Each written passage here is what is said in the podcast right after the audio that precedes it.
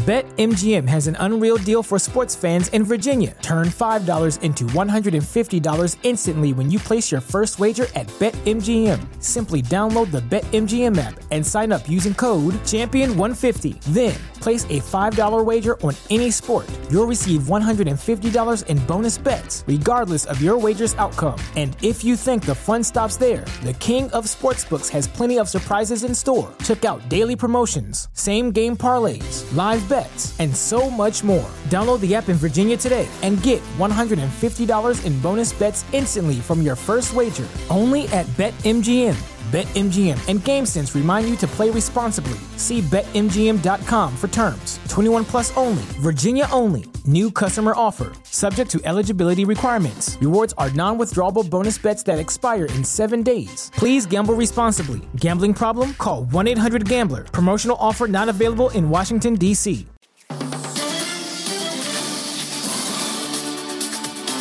BFM Business, le grand journal de l'écho. Edwige Chevrillon. Bonsoir, bienvenue dans ce grand journal de l'écho avec de nombreux invités. On parlera du Brexit, on parlera d'industrialisation, on parlera de l'audience des radios, on parlera euh, aussi de la pêche, bien sûr, euh, qui est au cœur euh, des difficultés de cet accord du Brexit. Mais dans un instant, c'est Louis Gallois, le président du conseil de surveillance de PSA, qui sera notre invité. Avec lui, on parlera d'industrialisation, on parlera de PSA, mauvais chiffre, hein, vous l'avez vu et entendu sur BFM Business. On parlera aussi du Haut Commissariat au plan. Il dit ça sert quelque chose. Peut-être arrivera-t-il à nous convaincre. Ensuite, je recevrai Alain Griset, qui est le ministre en charge des PME, des ETI et du commerce. Vous le savez, on va faire un point sur le week-end dernier. On parlera des sols, est-ce qu'il faut les décaler ou pas? Et on parlera de fonds de solidarité parce qu'il y en a certains qui disent, ben, nous, on est vraiment dans les trous de la raquette, trop compliqué, on n'a pas accès aux aides. Et puis on reviendra sur les annonces de Jean Gastex, le Premier ministre, ce matin sur BFM TV. Après, on parlera de la pêche, je vous le disais, ça sera le débat avec Hubert Carré, qui est directeur général du Comité national des pêches maritimes et des élevages marins. Souvenez-vous, il était déjà venu. Il est passionnant. Il nous expliquera les enjeux de pourquoi la pêche est au cœur de cet accord qu'on n'arrive pas à trouver euh, du Brexit. Et face à lui, ça sera euh, Pierre euh, qui est président de la commission pêche, justement, au Parlement européen. Et puis, je recevrai Enrico Letta, l'ancien président du Conseil italien. Il est président de l'Institut Jacques Delors. Pourquoi ça coince? Quels enjeux pour l'Union européenne? Et enfin, je recevrai Yannick Ariou, il est le patron de Médiamétrie. Médiamétrie qui a publié ses audiences septembre, octobre, mais il y en a beaucoup qui disent attendez, ce n'est plus valable, surtout après cette crise de la Covid. On mesurera avec lui les enjeux de ces audiences. Mais tout de suite, euh, toute l'actualité, euh, c'est euh, avec Thomas Schnell. Votre rendez-vous avec la nouvelle solution fibre sécurisée de Bouygues Télécom Entreprise. Bouygues Télécom Entreprise.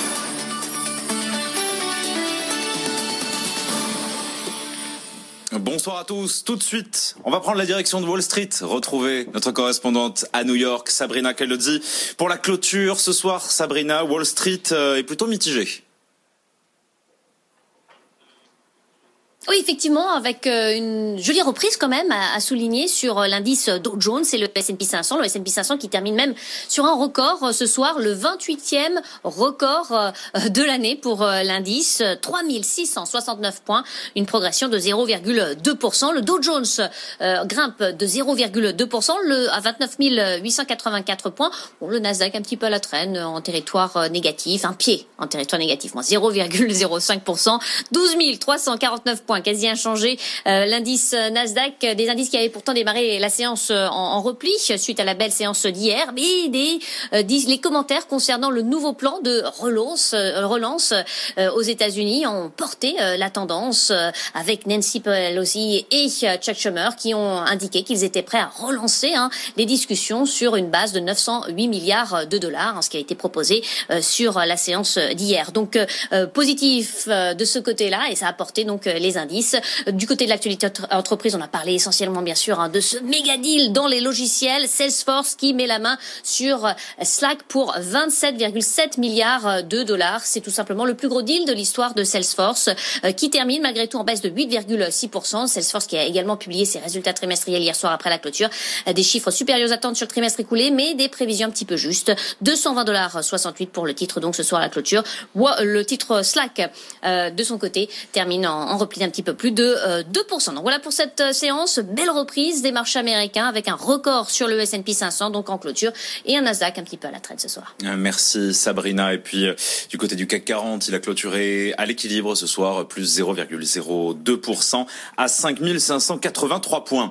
C'est un ouf de soulagement pour beaucoup d'entreprises durement touchées par l'épidémie. L'État prendra en charge une partie des congés payés, annonce le ministre délégué au PME.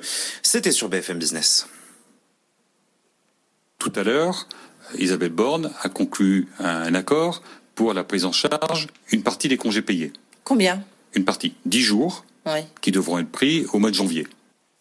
Alain Griset le confirme, l'épineuse question des congés payés est en partie soldée pour les entreprises les plus lourdement touchées par les restrictions, mais les critères d'éligibilité sont quand même très stricts, Caroline Morisseau. L'État a finalement accepté de mettre une nouvelle fois la main à la poche. Il prendra en charge jusqu'à 10 jours de congés payés. Pour en bénéficier, plusieurs conditions ont été posées. Les entreprises devront soit avoir été fermées administrativement pendant au moins 140 jours sur l'année 2020, soit avoir perdu au moins 90% de leur chiffre d'affaires pendant la période d'état d'urgence sanitaire. La mesure ne sera donc pas réservée exclusivement aux bars et restaurants, comme cela avait été envisagé dans un premier temps. Les salles de sport ou les hôtels devraient également en bénéficier. Autre condition enfin, ces congés devront obligatoirement être pris entre le 1er et le 20 janvier prochain, alors que le salarié sera encore en activité partielle. Ces congés payés enfin seront indemnisés selon les mêmes modalités que le chômage partiel. L'employeur touchera 84 voire 100%. Le salarié lui percevra quoi qu'il arrive 100% de son salaire net pendant ces congés. Selon les professionnels de l'hôtellerie-restauration, le coût de la mesure devrait atteindre près d'un milliard d'euros. Les restaurateurs, eux, ont déposé un nouveau recours devant le Conseil d'État pour accélérer leur réouverture. Réponse mardi. A priori, des professionnels cajolés par le ministre de l'économie, Bruno Le Maire, met la pression sur les assureurs. Il leur donne jusqu'à lundi pour geler les primes d'assurance des restaurateurs. Bercy menace un geste, sinon une taxe, Julien Rizzo. Bruno Le Maire veut tordre les bras des assureurs. Il demande à minima un gel des primes d'assurance pour l'hôtellerie-restauration en 2021. Il a tenté de l'obtenir dès hier soir lors d'une réunion avec les acteurs du secteur. En vain, il passe donc à l'ultimatum. Le Sénat a voté un amendement qui prévoit un prélèvement d'1,2 milliard d'euros sur le secteur. Si aucun geste n'est fait, prévient-il, on l'adoptera à l'Assemblée nationale. Pourtant, les assureurs seront déficitaires cette année à cause de la crise sanitaire, le rappelle le directeur général du groupe Maïf, Pascal Demurger. Les assureurs ne sont pas euh, des voyous que, que, que l'on décrit parfois. D'un côté, bah, effectivement, il y a, euh, les assureurs ont fait des économies en partie. Hein, euh, par exemple, l'assurance automobile, euh, quasiment 2 milliards d'euros. Et puis de l'autre côté, il y a au, au contraire des coûts supplémentaires. Hein, euh, bah, les pertes d'exploitation, typiquement, hein, ça, ça, génère des coûts évidemment. Et au, au, total, les assureurs en 2020 auront perdu de l'argent du fait de, de, la crise. On estime entre 2 et 3 milliards au total. Surtout qu'ils ont déjà fait des efforts, dont une contribution de 400 millions d'euros au fonds public de soutien aux PME. Ce n'est pas assez pour Bruno Le Maire. Il faut que chacun fasse évoluer son comportement dans cette période de crise, estime-t-il. Les assureurs ont jusqu'à lundi prochain pour donner leur réponse. En colère également, les professionnels du ski, eux aussi saisissent le Conseil d'État pour réclamer la réouverture des stations à la Noël. Ils veulent travailler quand le gouvernement va faire la chasse aux Français qui iraient skier en Suisse notamment. Autant de restrictions qui font chuter le PIB de 4,5% selon les estimations de l'INSEE au quatrième trimestre. Dans sa note de conjoncture que BFM Business vous dévoilait aujourd'hui, l'Institut assure pourtant que notre économie résiste mieux qu'à la première vague, Raphaël Couder. Un choc moins rude qu'au printemps. Au cours du mois de novembre, l'activité s'est située à 12% en dessous de son niveau habituel, bien loin des 30% du premier confinement, car les restrictions sanitaires sont cette fois beaucoup plus souples, explique Emmanuel Le Chypre, éditorialiste à BFM Business. Il y a tout un tas de secteurs euh, qui avaient euh, mis euh, tiré le rideau au printemps qui aujourd'hui tournent à peu près normalement. C'est vrai pour beaucoup de secteurs industriels, c'est vrai pour la construction, c'est vrai même pour certains types de de magasins comme les concessions automobiles qui étaient complètement fermées au printemps et qui ne le sont pas complètement aujourd'hui. Sans surprise, la consommation est davantage pénalisée. Elle chute de 14% en novembre, entraînée par la fermeture des commerces dits non essentiels. Mais l'horizon s'éclaircit prudemment, note l'INSEE, qui anticipe un net rebond sur la fin de l'année. La baisse ne serait plus que de 6% par rapport à un mois normal, contre moins 14% par rapport au mois de novembre. Pourquoi? Parce qu'il y a tout simplement beaucoup de commerces qui vont rouvrir. En prenant en compte le calendrier de déconfinement annoncé par le gouvernement, la contraction du PIB ne serait alors que de 4,5% sur le dernier trimestre. Sur l'ensemble de l'année, pas de changement. En revanche, l'INSEE table toujours sur une chute du PIB de 9%. Et aujourd'hui, ce sont les Anglais qui ont pris tout le monde de court. Ils annoncent lancer leur euh, opération de vaccination à partir de lundi prochain. Les doses arrivent, la campagne commence. Boris Johnson s'est même félicité de pouvoir court-circuiter la technocratie bruxelloise à un mois du Brexit. Euh, de son côté, le président russe, Vladimir Poutine, demande lui aussi le début de la vaccination à grande échelle la semaine prochaine. En France, comme dans le reste de l'Union européenne, nous n'en sommes pas là puisque l'autorité du médicament va commencer seulement l'examen et promet un accord ou non au maximum le 29 décembre prochain. Le gouvernement français lui détaillera son plan de vaccination demain avec une conférence de presse à 18h30. En attendant, trois vastes opérations de dépistage vont être effectuées à Lille, Saint-Étienne et au Havre. Des tests évoqués ce matin sur euh, BFM par le Premier ministre Jean Castex. Pas de calendrier précis pour le moment, mais peut-être les autorités utiliseront-elles ces tests antigéniques de Biospida. La biotech française a développé un procédé plus efficace que ceux actuellement sur le marché, Hélène Cornet. C'est l'un des tout premiers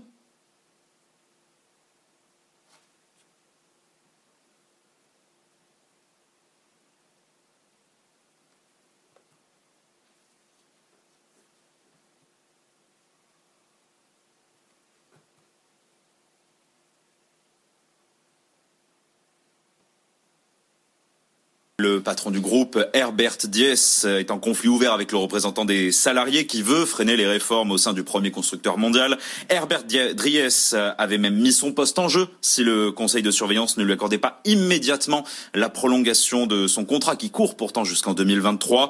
Demande prématurée, le conseil de surveillance remet à plus tard sa décision. À l'origine de ce conflit, Raphaël Couder, la transformation radicale de l'entreprise, de plus en plus menacée selon lui par Tesla. Alléger et réorienter le paquebot Volkswagen, l'objectif d'Herbert Diess est clair. Dans une tribune, le dirigeant dénonce les procédés vieillissants du groupe allemand qui l'oppose à l'agilité du constructeur californien. Une entreprise exclusivement tournée vers le futur, écrit-il, avec un focus sur la technologie et la culture du risque. Volkswagen est pourtant l'un des leaders mondiaux de l'automobile, avec 10 millions de véhicules vendus chaque année, loin devant Tesla qui espère en livrer 500 000 en 2020.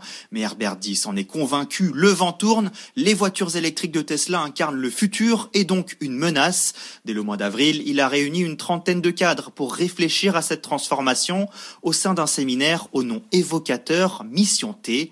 Mais sa méthode radicale qui tranche avec la tradition de dialogue social au sein du groupe provoque des résistances à la fois chez certains actionnaires, mais surtout auprès des puissants syndicats qui refusent par exemple qu'Herbert Diss impose ses hommes à des postes stratégiques, de quoi fragiliser aujourd'hui sa position à la tête du groupe. Les magasins, eux, ont bien rouvert, mais les Français ne dépensent pas tant que ça. On s'attendait à une explosion des ventes euh, à 22 jours de Noël, mais il n'en est rien. Les consommateurs sont bien de retour dans les boutiques, mais selon les tout derniers chiffres du groupement des cartes bancaires, nous dépensons autant que l'an dernier, Caroline Morisseau.